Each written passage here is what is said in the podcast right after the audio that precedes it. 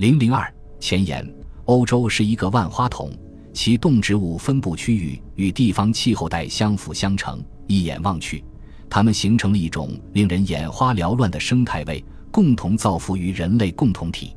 看欧洲就像看万花筒一样，视角可以不断发生变化。从一种视角来看，欧洲可以被看作地中海沿岸的陆地边缘之一；而从另一种视角来看，它不过是亚洲大陆的西垂。这个大平原始于喜马拉雅山脉，是沿着其南部边缘延伸的一个多山地带，它们呈纵向排列。从世界史的角度来看，它是西方文化发展和传播的核心区域。在不同的地带，人类是通过怎样的过程开始居住的？其资源是如何被开发和利用的？在中世纪早期世界，这里的社会和政治的复杂性是如何得到发展的？这一切又是如何产生的？所有这些都是本书的主题。我们将从一片荒芜的冰原开始，以西欧中世纪混乱的民族大迁徙结束。源于这片土地上的领主们和他们的继承者不断对这个世界进行探索与开拓，也曾将世界大部分地区纳入他们的殖民体系。因此，我们的故事也可以看成世界史的重要一环。为什么欧洲的海洋和陆地能够为如此壮观的发展提供舞台？这是一个需要解决的复杂且艰深的问题，它不可能有简单的答案，却也是一个无法回避的问题。其中一个至关重要的因素就是，这里有令人难以置信的多样性地貌。在某一瞬间，你可能会迷失于滨海阿尔卑斯省的冰雪牧场，而乘车几个小时后，你就有可能坐在一家餐馆外面，沐浴着阳光，一边品尝着海胆，一边陶醉在尼斯市果蔬市场的芳香气味之中。在短短半小时内，你可以从树木郁郁葱葱。富含白银的莫雷纳山脉游历到瓜达尔基维尔河山谷，感受橄榄园中那无休止的灼热。欧洲地貌环境错综复杂，每一种环境都有其各自的资源范围，它们紧密交织在一起。无论生态群落在地理上是多么孤立，其彼此作用以及在此网络中的交互都是不可避免的。随着生物种群的增长和地貌的增多。这些相互作用的强度越来越大，在这些基本的地方系统之外，地中海地区和温带欧洲大陆之间还形成了一条更为广泛、极其重要的分水岭。地中海地区不仅是通过海洋相连的集合体，更是高度复杂的沿海地带。它由岛屿、海岬、峡湾、平原和三角洲组成，它们共享同一个海洋，这就提供了一个相得益彰的生态环境。其中，橄榄树、藤本植物和小麦可以自然的生长，绵羊和山羊可以在邻近的山丘上被放养。正是在这一地区的东部，在爱琴海和它的沿岸地带，最早的粮食生产经济体扎下根来。到公元前三千纪，那里的文化和政治发展取得了巨大的进步，诞生了欧洲最早的文明，也就是米诺斯迈锡尼文明。到了公元前十二世纪。这一发展周期结束，在经历了一段被称为希腊黑暗时代的社会动荡期之后，新的发展中心又开始出现。在公元前八世纪和接下来的两个世纪里，希腊文明开始在希腊大陆和小亚细亚半岛爱琴海沿岸兴起，城邦的政治文化体系被传播到黑海和西地中海，被移植到遥远的与沿海地区类似的小环境中。与此同时，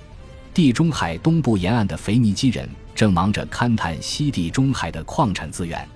这些侵入式的勘探和由此发展起来的交换网络，激发了意大利和西班牙土著群落，推动发展了他们自己的成熟文化体系。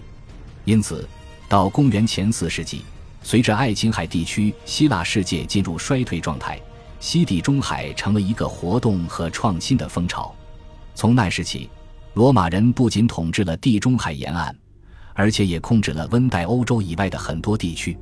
也许值得把这个故事讲得更深入一点，但这就超出了本书明确设立的年代范围。在希腊黑暗时代的后期，伴随着罗马帝国的解体，地中海地区再次短暂地成为众人瞩目的焦点。威尼斯、热那亚、比萨和其他的沿海城市试图重建海上帝国，并且也确实取得了一定程度的成功。但是到了公元二千纪的时候，对于欧洲大陆正在萌芽的新秩序来说，地中海就显得逼仄了。正是那些与大西洋接壤的国家，首先是葡萄牙和西班牙，然后是英国、法国和荷兰，为那些意欲穿越海洋世界的人们提供了可能，因而能够变得富有而强大。将地中海及其多元文化视为一个自身完整的实体，是对欧洲史前史以及历史的一种误解，因为地中海区域一直都是一个涵盖了温带欧洲。近东和俄罗斯平原的极其广袤的体系的一部分，近东与埃及文明以及他们的后继者们对欧洲世界最强烈的冲击，也只不过是通过从南部亚历山大港到北部安提俄克的沿海商业城市网络间接产生的。其中一些城镇，特别是在提尔和西顿的腓尼基城镇，作为综合交换的中转地，人们将原材料从地中海运送到近东，作为回报。又可以带回可供消费的奢侈品。近东人口只是偶尔试图向西方迁移，就像波斯人在公元前六世纪末设法深入希腊一样。然而，作为西方创新和变革的推动力，这些文明高度发展的地区所产生的文化影响是相当大的。在北高加索地区，情况有所不同。这里是一望无际的草原，从中国延伸到欧洲。为人们长期以来不断的流动和迁移提供了一条走廊。这片开阔的草原与北方的森林草原是由一些大河，即伏尔加河、顿河、第聂伯河、布格河、德涅斯特河和多瑙河的下游分割出来的。成群的骑兵、牧民经由这一区域进行活动，他们在重要的史前历史上未曾被提及，但他们后来出现在各种历史文献中。如西米里族人、斯基泰人、萨尔马提亚人、阿兰人、匈奴人、马扎尔人、保加利亚人和蒙古人，所有这些都对欧洲产生了一些文化上的影响。他们沿着多瑙河的走廊或向北偏转，绕行通往北欧平原的喀尔巴阡山脉。这种影响的强度和性质，特别是在史前阶段，至今争论不休。然而，没有人会否认草原部落对欧洲文化发展历史的重要意义。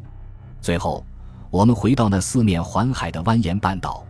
这里有着众多的近海岛屿。现在众所周知的欧洲，通过俄罗斯草原与亚洲连接在一起的这块陆地，一边被温暖的、宜人的、不断改变的地中海冲刷着，另一边则被无情的、波涛汹涌的、变幻莫测的大西洋拍打着。这是一个被山脉分割，但是又被河流系统连接在一起的半岛。与新近形成的肥沃平原地带相比，这里是老旧而贫瘠的，但同时又富含金属矿藏。在半岛南侧的阳光地带下生产的葡萄酒和石油，通过新开辟的道路可以到达北方森林群落，而那里的琥珀和毛皮也借以南下，并得到了地中海沿岸居民的交口称赞。北方的物产如此丰饶，但种类与南方差异巨大，在社会习俗上也是如此。那么，欧洲是如何走到今天的呢？这不仅仅取决于上述多样性的相互作用、丰富的矿产资源、反差巨大但相辅相成的生态、严苛的气候、自然屏障和交通条件。最重要的是，这里种族融合繁多，不断相互影响。从而在他们比较封闭的半岛家园中得到了迅猛发展。在公元二千纪末，随着欧洲实现了有限的却也是前所未有的政治统一，国界变得越来越无关紧要。我们有一个难得的机会来体验和真实环境、民族和文化的多样性，而这些一直都是欧洲的根基。我们希望这本书能为大家对这种多样性的起源提供一些了解。本集播放完毕，感谢您的收听，喜欢请订阅加关注，主页有更多精彩内容。